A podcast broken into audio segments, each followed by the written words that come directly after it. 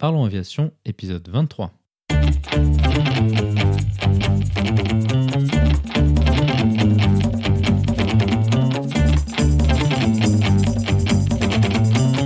Parlons Aviation, le podcast où on parle de tout ce qui vole.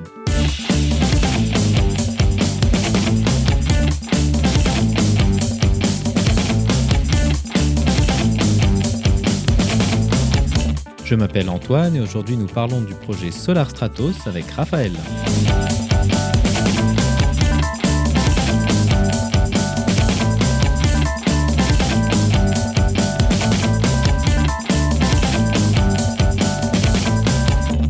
Nous parlerons aussi des actualités avec les premières livraisons du Honda Jet Elite. Nous proposerons également la vidéo de la semaine.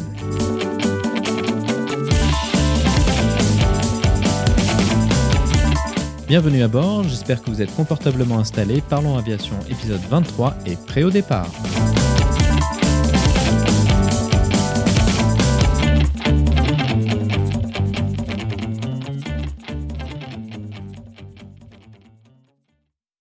Bonjour et bienvenue dans le 23e épisode de ce podcast. Cette semaine, nous allons parler d'un sujet orienté vers l'exploration de nouvelles frontières aéronautiques. Notre invité de la semaine est Raphaël Donjean. Raphaël est l'initiateur et un des pilotes du projet Solar Stratos. L'objectif de ce projet est de construire un avion à propulsion électrique capable d'aller jusque dans la stratosphère en s'alimentant grâce à des panneaux solaires. Nous discuterons avec Raphaël de son parcours d'explorateur et de ce qui l'a amené à se lancer dans un tel projet. Nous irons en détail sur les spécificités des missions qu'il souhaite entreprendre avec cet avion aux ailes recouvertes de panneaux solaires.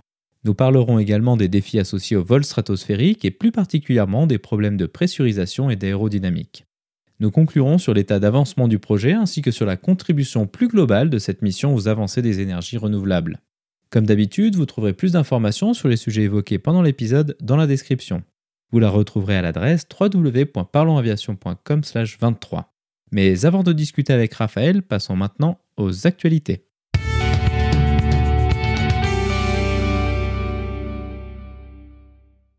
L'actualité de la semaine est le début des livraisons de la nouvelle version du Honda Jet dans sa version nommée Elite. Le Honda Jet est le premier avion d'affaires construit par la branche aviation de la société Honda. Ce programme a été lancé au début des années 2000 en même temps que de nombreux autres projets de VLJ pour Very Light Jet ou Jet très léger en français. À ce moment-là, de nombreux constructeurs, nouveaux et existants, se sont lancés dans la conception de petits avions d'affaires pouvant accommoder entre 4 et 6 passagers sur des trajets aux alentours de 1000 à 2000 km. Une bonne partie de ces VLJ n'ont jamais atteint le seuil de la production en masse, voire même de la certification.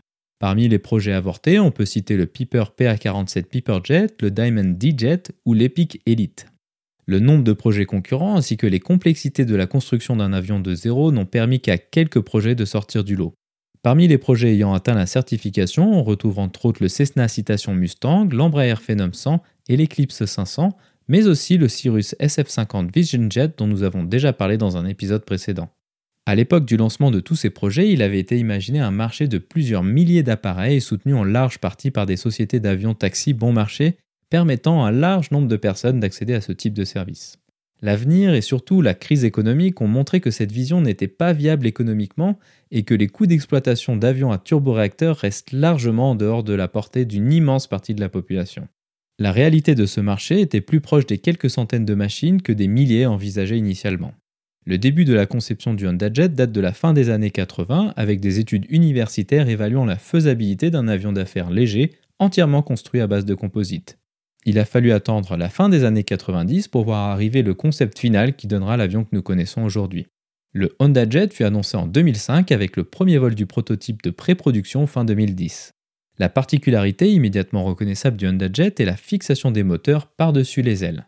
La plupart des jets de cette catégorie ont opté pour une fixation à l'arrière du fuselage de part et d'autre de la dérive. L'avantage de cette configuration est qu'elle permet de réduire le bruit en cabine et d'optimiser l'aérodynamique de l'aile à haute vitesse. La motorisation a été mise au point en collaboration avec General Electric. Il s'agit du GE Honda Aero Engine HF120. La cabine peut accommoder entre 4 et 6 passagers en fonction des options choisies par le client. Elle est relativement petite avec une hauteur d'environ 1,50 m et une longueur de 3,7 m. D'un point de vue extérieur, le Honda Jet a une envergure d'environ 12 m pour une longueur de 13 m. Il est capable de croiser à une vitesse de 370 nœuds, soit environ 680 km/h, sur une distance d'environ 2100 km. Il est capable de décoller d'une piste de 1200 mètres et de se poser sur environ 900 mètres. Son cockpit est équipé de la suite avionique Garmin G3000, similaire à ce qu'on peut retrouver sur le Cirrus Vision Jet, le Phenom 300 ou les TBM récents. On y retrouve une ergonomie similaire au Garmin G1000 présent sur certains avions d'aéroclub, avec notamment l'ajout de nombreuses fonctionnalités et de modes de saisie via des écrans tactiles au lieu des boutons rotatifs classiques. La version initiale du Honda Jet a été certifiée par la FAA en 2015 et par l'EASA en 2016. La version Elite, qui a été annoncée au printemps dernier, a permis à Honda d'améliorer les capacités de cet avion. La masse utile a été augmentée de 100 kg, ce qui permet d'emporter plus de passagers sur une distance plus longue. Ce type d'amélioration est importante pour ces petits jets car il est fréquent de devoir choisir entre l'emport de charge utile et l'emport de carburant à cause des limitations de max maximal au décollage. Le réservoir supplémentaire présent à l'arrière du fuselage a été modifié afin de pouvoir emporter du carburant supplémentaire. Au total, cela permet au Honda Jet Elite d'atteindre une portée de 2500 km. Le bruit en cabine a été réduit grâce à la micro-perforation des entrées d'air des turbines. Cette technique permet d'absorber une partie du bruit produit par la soufflante avant même qu'elle puisse quitter la nacelle moteur. On peut retrouver ce type d'entrée d'air entre autres sur les CFM56 qui équipent les Airbus A320 et les Boeing 737. L'avionique a également été améliorée avec l'intégration de protection au pilote automatique. Ces fonctionnalités s'activent si les pilotes dépassent un angle de roulis ou un angle d'attaque donné, même si l'autopilote est désactivé. Ces protections ne sont pas autoritaires comme dans le cas du fly-by-wire et peuvent être désactivées par le pilote, mais elles permettent à l'avion de démarrer une procédure de récupération au cas de situation délicate. On retrouve ce type de fonctionnalité de plus en plus régulièrement sur les avions équipés de suites avioniques modernes. Cela inclut les jets d'affaires tels que le Honda Jet, mais aussi les monomoteurs tels que les Cirrus SR-22 et les TBM récents.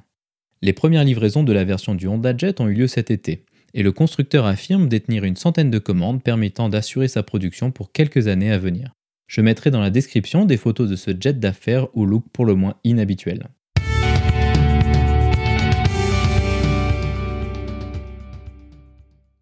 Bonjour Raphaël, bienvenue sur Parlons Aviation. Nous sommes aujourd'hui sur la base militaire de Payerne en Suisse pour parler d'un projet auquel tu participes.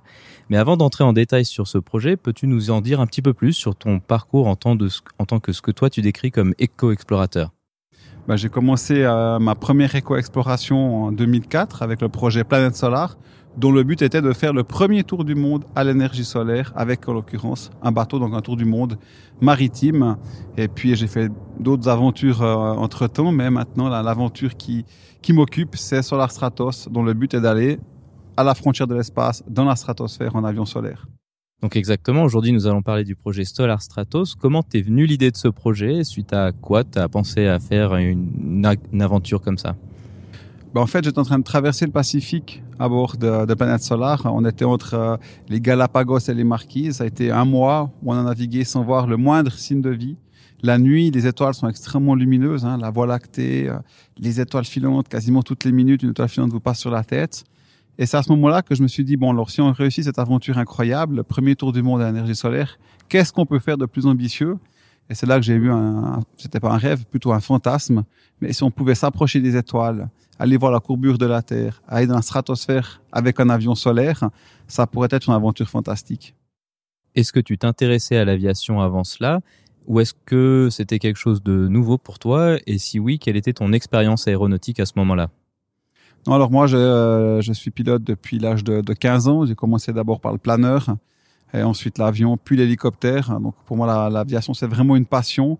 Et euh, finalement, bah voilà, c'est l'énergie solaire ma passion, hein, mais de pouvoir utiliser tous les moyens qui sont à ma disposition euh, pour faire la promotion d'énergie solaire, c'est quelque chose d'assez génial. Donc maintenant, venons-en aux objectifs de ce projet. Quel est l'objectif de Solar Stratos Est-ce que vous avez une altitude particulière en tête ou un, un but précis ou est-ce que c'est vraiment juste d'aller dans la stratosphère et de voir comment ça fonctionne et pour le défi technique? Alors le but, c'est d'aller au-delà de ce qu'on peut faire avec les avions à propulsion classique. Donc, euh, euh, l'avion à hélice le plus haut, c'est quelque chose comme euh, comme 50 000 pieds, 55 000 pieds. Donc là, voilà, le but vraiment, c'est qu'on aimerait aller au-delà. Donc notre notre notre rêve, c'est d'aller d'aller en tout cas jusqu'à 60 000 pieds. Et puis après, c'est vraiment la stratosphère. Et donc le but est de démontrer que grâce à l'énergie solaire, grâce à, au moteur électrique, à l'électrification euh, de l'aéronautique, on peut aller au-delà de ce qu'on peut faire avec les énergies fossiles. Donc les projets de vol stratosphériques, en tout cas habités, sont relativement rares et habituellement sont plutôt des projets euh, militaires avec l'U2 et le SR-71 qu'on peut citer. Comment est-ce que vous avez réussi à trouver des compétences pour tout ce qui est conception aéronautique pour ce milieu quand même très particulier? Alors c'est vrai que c'est très particulier. On a été chercher des gens qui ont des compétences. Le designer de l'avion, Kain Golagan, a travaillé pour euh, Grob, qui est l'entreprise qui a développé euh, l'Egret et le Stratot aussi, donc euh, des avions qui été dans la stratosphère. Et puis après, on a été chercher des compétences dans le domaine aérospatial, comme par exemple la commission spatiale, CSVSDA, une entreprise qui développe des commissions spatiales pour l'espace depuis depuis maintenant quasiment 50 ans. Lorsque vous êtes présenté à la société, vous leur avez dit, écoutez, vous leur avez dit, ben voilà, nous on souhaiterait construire un avion solaire. Quel était le cahier des charges que vous leur avez donné et jusqu'où vous avez été dans la spécification de l'avion que vous avez maintenant? Bon, c'est vraiment lié à une rencontre, la rencontre avec Kain Golagan qui suivait l'aventure Planète Solar. Donc, on a imaginé un peu ce défi ensemble. Euh, je vais parler de, ce rêve. Et euh, voilà, on a imaginé, fait quelques calculs, on a regardé si c'était possible. Ensuite, on a fait quelques travaux de design on a cherché du financement et on a construit euh, l'avion qu'on a maintenant sous les yeux. Donc, est-ce que c'était une construction et une conception complètement nouvelle ou est-ce que c'est quelque chose qui est parti d'un avion qui existe ou d'un planeur peut-être et qui existait déjà? Alors, on est parti d'un avion qui est électrique et solaire qui, existait déjà, qui est l'Electra One. Donc, une version beaucoup plus petite, bien sûr, monoplace, 11 mètres d'envergure. Hein. Et puis, on l'a adapté à notre, à notre projet.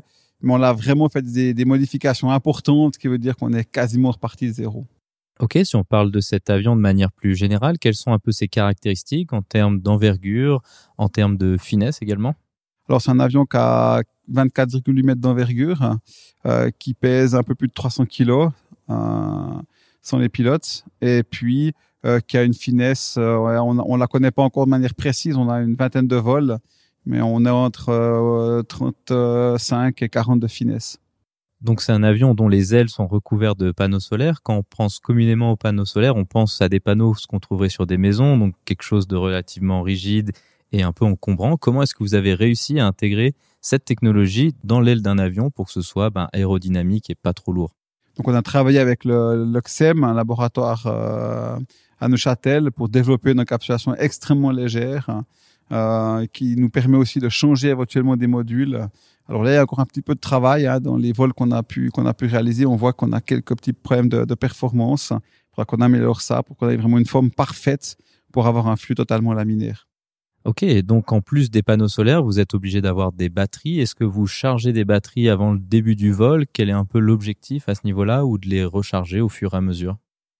Alors l'idée, c'est de partir avec des batteries chargées pour des raisons de sécurité. Hein. C'est comme avec un avion euh, classique, on part pas avec les réservoirs pleins, même si on pourrait les remplir en vol, c'est un peu, c'est un peu dangereux. Donc on part avec les batteries pleines, mais le but est donc de pouvoir revenir avec les batteries pleines. Et bien sûr que toute l'énergie qui se trouve dans les batteries doit provenir de la production de nos propres panneaux solaires. Est-ce que les panneaux solaires arrivent à compenser, à prendre en charge complètement la, consommation électrique de l'avion pour monter jusque dans la stratosphère, ou est-ce que l'énergie apportée par les batteries est nécessaire euh, au niveau du bilan plus global? Alors, on est en théorie capable de voler uniquement à l'énergie solaire, hein, donc euh, même de produire plus d'énergie que ce qu'on consomme. Mais bien sûr que dans la stratosphère, plus on va haut, plus il nous faut toute l'énergie qu'on a à disposition, qui provient et des panneaux solaires et des batteries. Simplement, après, quand on redescend, on n'a plus besoin d'énergie et on peut recharger euh, les batteries avec nos panneaux solaires. Donc, l'énergie est solaire, mais quand on est dans vraiment le vol à très haute altitude, on utilise toute l'énergie qu'on a à disposition qu'est-ce qui se passe au niveau de l'énergie, euh, au niveau du bilan énergétique de l'avion? Plus tu montes, est-ce que plus tu montes, moins tu as de capacité à produire de l'électricité, ou est-ce que c'est plutôt l'inverse parce qu'il y a moins de nuages et moins d'atmosphère au-dessus de toi? Alors, c'est tout à fait juste. Plus on monte et plus on a d'énergie. On a 1000 watts par mètre carré au niveau de la mer.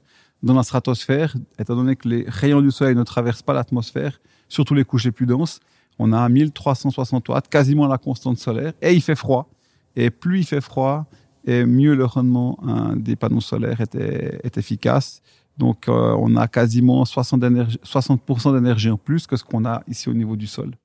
Maintenant, parlons plus spécifiquement des contraintes par rapport au vol stratosphérique. Quelle est l'altitude maximale envisagée lorsque vous avez fait la conception de l'avion? Alors, l'altitude maximale euh, envisagée, c'est l'ordre de 80 000 pieds. Euh, ça, c'est le design de l'avion. Ensuite, 80 000 pieds il y a la question de la propulsion. Hein. Puis après, il y a la question du design. Et la, la limite maximum, c'est à, à peu près 80 000 pieds. Maintenant, si on réfléchit aux habitants, aux habitants de, de, cet avion, donc toi et puis ton éventuel copilote, donc évidemment, il n'est pas possible de maintenir un corps humain en vie à ces altitudes. Quelles sont les précautions que vous avez dû mettre en place pour pouvoir bah, continuer à fonctionner en aussi haute atmosphère? Donc effectivement, on va tellement haut qu'il y a les problèmes bien sûr de température, les problèmes de, de pression partielle d'oxygène pour le pilote, euh, l'oxygène et de pression. Hein. La pression est tellement basse qu'on est au-dessus de la limite d'Armstrong, donc euh, c'est la mort immédiate. Notre sang se met à bouillir, notre liquide interstitiel aussi. Donc on va voler en combinaison spatiale euh, pressurisé pour garantir le life, le, le, le life support au pilote. D'accord. Donc, comme tu disais tout à l'heure, vous avez fait appel à la société Zvezda, qui est la même société qui fabrique les combinaisons spatiales pour les astronautes qui volent sur Soyuz. Est-ce que c'est le même type de combinaison auquel euh, vous avez fait appel? Alors, c'est la même combinaison, c'est une Sukhoi 2, euh, mais avec le système de life support de l'Orlan, la combinaison spatiale russe qui permet de faire des sorties extravéhiculaires avec quelques adaptations, il a fallu réduire le poids, il a fallu avoir un système euh, qui permet de tenir le, le vol, donc jusqu'à 9 heures de vol, de manière euh, efficace et surtout avec très peu d'énergie à disposition. Donc cette combinaison, c'est une combinaison qui est relativement volumineuse et encombrante. Pour des astronautes, c'est peut-être un petit peu moins gênant parce qu'il y a moins de pilotage fin à effectuer. Pour vous, comment est-ce que vous allez faire face à cette problématique ben, de, de, de, piloter avec des, des moufles, entre guillemets, si on peut dire ça comme ça? Effectivement, c'est euh, une problématique qui n'est pas encore totalement résolue. Hein. On a la combinaison spatiale qui est quasiment prête. L'avion, on a du retard, mais lorsque l'avion sera prêt, il faudra intégrer la combinaison spatiale pour voler dans l'avion. Ce qu'on sait, c'est qu'on va avoir un autopilote, parce que la grande difficulté, c'est pas vraiment les gants et les, et les touches. Hein. Ça, ça a été réglé par les, astronautes. Ils ont une petite baguette, comme un stylo. Avec ça, on peut, on peut en général assez bien euh, gérer son, tableau de bord et son cockpit. Le problème, c'est plutôt l'énergie que ça demande de voler avec la combinaison spatiale pressurisée. On est un peu comme dans une chambre air de, de voiture. Et là, euh, toutes les questions ne sont pas encore résolues. Un autopilote, euh, et puis ensuite peut-être un manolier pour pouvoir. C'est surtout au niveau des pieds le problème. Parce qu'une fois qu'on a les jambes qui est, qui est droite, on n'arrive quasiment plus à revenir à une position euh, intermédiaire. On est un peu bloqué. Donc il y a encore quelques défis là à résoudre. Donc, si on compare ton projet, donc le Solar Stratos au Perlan, qui a fait un record récemment, donc eux ont plutôt choisi de pressuriser l'avion en lui-même plutôt que la, plutôt que de faire porter des combinaisons pressurisées au pilote. Quel a été euh, le choix et l'arbitrage que vous avez fait à ce niveau-là en termes de conception? Donc en fait, bon, effectivement, l'équipe Perlan du Perlan 2, hein, parce qu'il y a eu le Perlan 1, qui était un planeur, un DG505 euh, piloté par euh, Steve Fossett et Einar Enevolson, qui est le fondateur de Perlan 2. Et là, ils étaient bloqués dans, dans un DG505, hein, qui est un avion assez étroit, un planeur assez étroit. Ils étaient bloqués et ils n'ont pas pu continuer de monter. Donc là, c'était leur rêve. OK, on fait un planeur pressurisé. Donc euh, nous, lorsqu'on a un peu étudié ces questions-là, on s'est renseigné, on a discuté avec l'équipe de Perlan et surtout on a vu les, toutes les difficultés d'avoir un planeur pressurisé. C'est plus lourd. Ensuite, il faut maintenir la pressurisation. Tous les problèmes des commandes de vol, il faut tout rendre étanche. Donc ça, c'est une véritable, euh, une vraie difficulté. Ensuite, les problèmes euh, d'humidité. Donc vous allez avoir des problèmes d'humidité avec du givre qui va se former sur les. Vous pouvez pas faire une verrière standard, donc vous voyez quasiment rien. Hein, sinon, c'est beaucoup trop lourd. Donc vous devez quasiment avoir des caméras pour euh, pour voler. Ensuite, quand vous redescendez, vous avez du givre. Le risque que les systèmes de pressurisation, euh, les soupapes de sécurité givrent s'il fait trop froid. Et donc là, vous implosez. Donc toutes ces difficultés nous ont poussé à prendre une, une combinaison spatiale parce qu'on règle tous ces problèmes, on les règle, on s'ajoute une difficulté, qu'on est beaucoup moins à l'aise pour piloter. Mais pour le reste, c'est que des avantages d'être en combinaison spatiale? Ok, donc tu parlais également que la combinaison, elle avait besoin d'énergie. Quelles sont les fonctionnalités de la combinaison en elle-même qui nécessitent de, de l'énergie qui sera donc fournie par les panneaux solaires? Alors, il faut ventiler en permanence l'air de la combinaison spatiale pour pouvoir recycler l'air que je respire, hein, lui enlever son CO2 et ramener un peu d'oxygène. Et ça, ça consomme de l'énergie. Et puis, il y a des questions thermiques. Donc, on a des, j'ai des petits chauffages aux pieds, aux mains, au niveau des fesses. Euh, il fait moins 60 là haut. Donc, même si la combinaison est extrêmement bien isolée, il faut des systèmes de chauffage pour éviter de, finir comme un esquimau. Très bien. Maintenant, donc sur un avion de ligne, on a aussi des, procé des procédures au cas où on aurait une perte de pression. Donc, je sais que le projet Perlan, eux, ils ont un système de parachute pour pouvoir descendre plus rapidement. Vous, quelle sera votre solution à ce genre de problème? Est-ce que vous êtes donc moins exposé aux problèmes de pressurisation avec la combinaison? Oui et non. Donc le projet Perlan, effectivement, ils ont un parachute de descente, ils peuvent descendre en 7 minutes, mais ils n'ont pas de combinaison spatiale, donc ils ont ils ont pas de sécurité. Hein. Donc normalement, en théorie, si vous êtes en dessus, on va dire de, de 13 000 mètres d'altitude, euh, sans combinaison spatiale, même si c'est pressurisé, on peut pas le faire parce qu'en cas de dépressurisation, c'est la mort immédiate. Donc ils sont dans une configuration assez particulière. Hein. Euh, et nous, finalement, on est en combinaison spatiale euh, transformée pour être nominale, c'est-à-dire qu'elle est capable vraiment de, de, de, de supporter euh, le vide. Et euh, en cas de problème, donc une dépressurisation rapide, là, il n'y a pas d'option. Mais même pour Perlan, parce qu'en 7 minutes, vous êtes mort. Oui, bien sûr. Hein, voilà, c'est tellement haut que voilà, selon les, selon les, il y a différentes sources, mais on a en 30 secondes et une minute pour euh, descendre ou alors avoir de nouveau la pression. Sinon, c'est trop tard. Donc, il y aura pas vraiment d'option, mais il y a des systèmes de backup. Donc, on a une, bouteille d'oxygène de, secours et si on venait avoir une, panne électrique majeure, hein, donc on n'aurait plus le système qui peut maintenir la pression dans la combinaison spatiale. On enclenche un système qui dépend d'une bouteille. Donc il y a, un double système différent qui permet de maintenir la, pression dans la combinaison spatiale et l'oxygène, même si on avait un problème de, filtre pendant à peu près euh, presque une heure. Donc ça nous permet de redescendre en toute tranquillité. Non, intéressons-nous au vol en lui-même euh, dans la partie stratosphérique de l'atmosphère. Une des problématiques qui se passe, c'est donc la raréfaction de l'air, qui est vraiment extrême par rapport aux altitudes auxquelles volent les avions de ligne, est-ce que vous, vous avez des problèmes typiques de Mach critique, donc qui est la vitesse à partir de laquelle les ondes de choc se forment sur l'aile? Est-ce que c'est quelque chose que vous avez prévu? Et comment est-ce que vous gérez cet aspect-là? Donc effectivement, lorsqu'on monte, la pression euh, va diminuer. Euh, on, a, on a moins de 5 hectopascal hein, dans la stratosphère. Donc on va devoir compenser cette perte de portance par augmenter notre vitesse euh, pour voilà, augmenter cette perte de, de, de, de portance on est à des vitesses, vu qu'on vole très lentement, hein, on vole à l'ordre de 60, 70 km heure, donc on sera à une vitesse, euh, euh, une tasse à à peu près 250 km heure, entre 200 et 250 km heure. Donc là, on n'est pas dans la zone vraiment critique, on sera toujours en, en subsonique, euh, même avec l'hélice, hein, qui peut être le problème. Euh, la difficulté dans notre projet, c'est plutôt les problèmes de flotteur et de performance, parce qu'il faut être très léger. Je perds 10 kilos. Et euh, dans notre équipe, chaque fois qu'on ajoute un kilo à l'avion, on enlève au pilote. Actuellement, j'ai un poids négatif. Donc, ça va être de voilà d'alléger l'avion au maximum pour pouvoir aller dans la stratosphère. Donc, tu parlais justement de la propulsion. Donc, c'est une hélice relativement classique, comme ce qu'on pourrait trouver sur un ULM ou un avion un peu moderne. Quel est l'effet de la stratosphère sur et des conditions de la stratosphère sur cette hélice? Est-ce que vous perdez vraiment beaucoup en efficacité? Et comment est-ce que vous compensez ça? Oui, alors on perd en efficacité sur listes, sur les surfaces portantes, et euh, on compense ça par, euh, par mettre plus de puissance. Donc on doit augmenter la puissance pour pouvoir euh, maintenir l'avion en vol et puis le, faire monter surtout. Ah bon, après, si on n'a plus d'énergie, ben, on, redescend. Sur des avions comme l'U2, les pilotes aux altitudes maximales se retrouvaient à piloter avec un avion avec une vitesse minimale autorisée, enfin l'espace entre la vitesse minimale et maximale de juste quelques nœuds. Est-ce que vous vous retrouvez dans ce type de situation ou est-ce que le fait que ce soit un avion euh, avec un allongement plus important vous permet de, compenser un peu ce problème?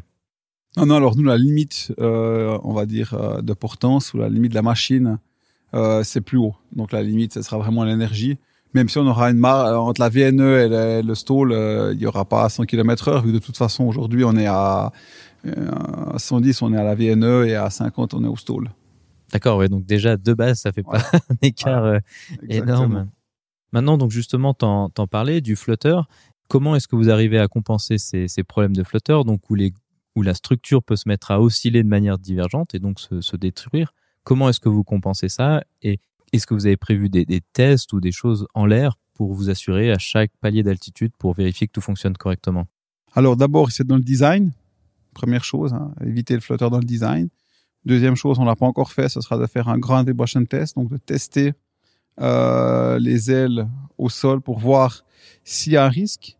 Et puis euh, la troisième chose, bien sûr, c'est euh, de, de, pouvoir faire un de mesures, de tests euh, en simulateur pour euh, être s'assurer qu'on reste euh, hors de, de danger de, de, risque de flotteur.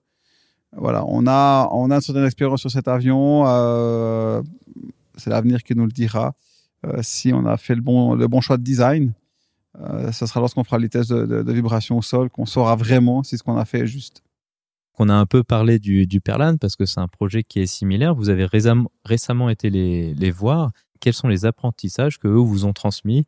Quels ont été un peu les retours d'expérience? Il y a eu plein de retours d'expérience. Par exemple, de savoir que le simulateur euh, que euh, qu'on a à disposition, notre logiciel de simulation KXplane, euh, qu'ils ont utilisé également avec le projet Perlan et qu'ils ont pu tester, de voir que le logiciel jusqu'à 60 000 pieds se comporte comme dans la réalité. Ça, pour nous, c'est un énorme apprentissage. Ça a quasiment pas de valeur parce qu'on sait que on peut simuler, faire tous nos tests jusqu'à 60 000 pieds avec notre simulateur et que ça va être fiable à la, très proche de la réalité. Ça, c'est un apprentissage incroyable. L'état d'esprit de comment il fonctionne avec l'équipe, les pilotes d'essai, c'était vraiment très sympa et puis euh, surtout euh, très extrêmement heureux de les voir réussir. Hein. Ils ont commencé ce projet depuis 2008, dix ans que des gens travaillent euh, euh, manière bénévole sur ce projet. Donc, c'est assez génial de voir que maintenant, ah, ils sont montés. Moi, je suis pilote de planeur. La haute altitude, ça m'a toujours passionné. 76 000 pieds plus haut qu'un U2. Euh, tout ça en avion solaire, en avion en planeur.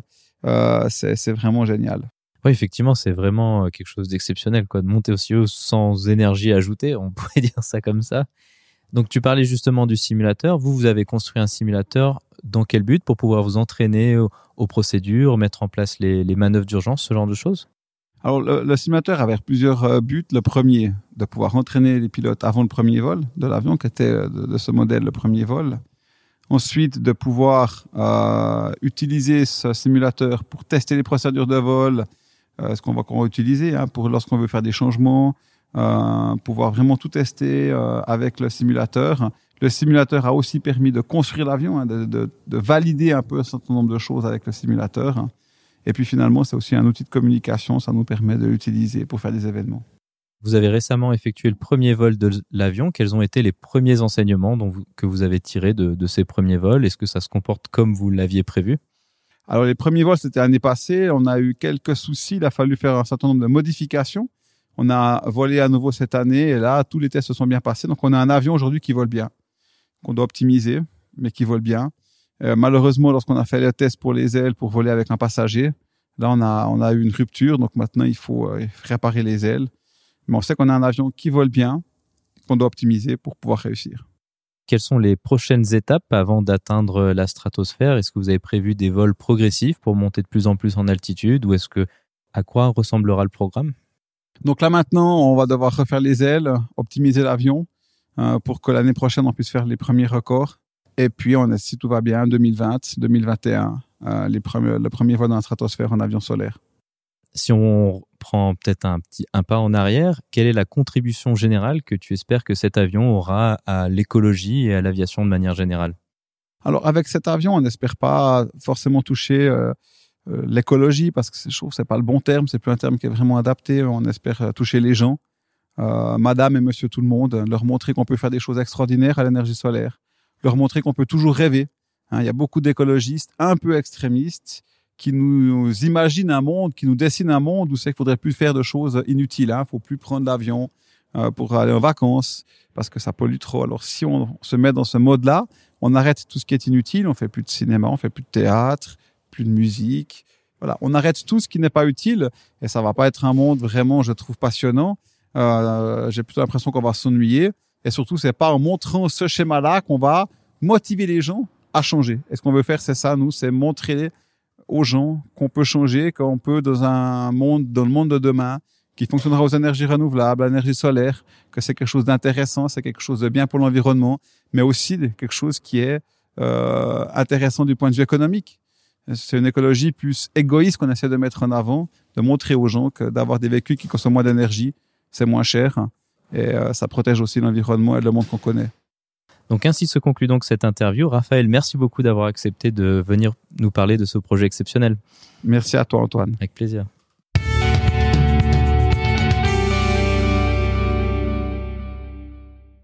La vidéo de la semaine est une rétrospective de l'année 2017 proposée par l'équipe de Solar Stratos.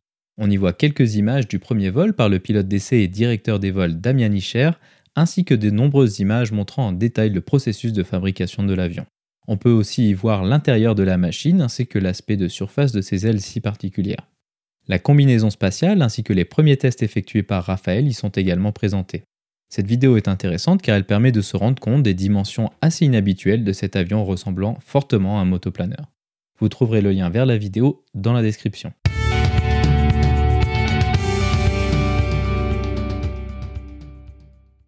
Ainsi se conclut donc le 23e épisode de ce podcast. J'espère qu'il vous a plu et je vous invite à vous abonner sur votre application de podcast favori. Également, n'hésitez pas à laisser un avis 5 étoiles sur iTunes, ce qui permettra à d'autres personnes de découvrir ce podcast. Je tiens à remercier Raphaël d'avoir accepté de nous présenter son projet exceptionnel et de nous avoir parlé des défis si particuliers des vols stratosphériques. Vous trouverez dans la description quelques photos de l'avion Solar Stratos. La description de cet épisode est disponible sur notre site web www.parlonsaviation.com/23. Si vous avez des questions, des remarques ou des suggestions, n'hésitez pas à nous contacter sur contact@parlonsaviation.com. Si vous voulez recevoir des notifications lors de la sortie des nouveaux épisodes, vous pouvez vous inscrire à la newsletter dans la barre latérale droite de notre site www.parlonsaviation.com. Vous pouvez également nous suivre sur Twitter sur @parlonsaviation et sur Facebook. En vous souhaitant des vols nombreux, je vous remercie d'avoir écouté le 23e épisode de Parlons Aviation.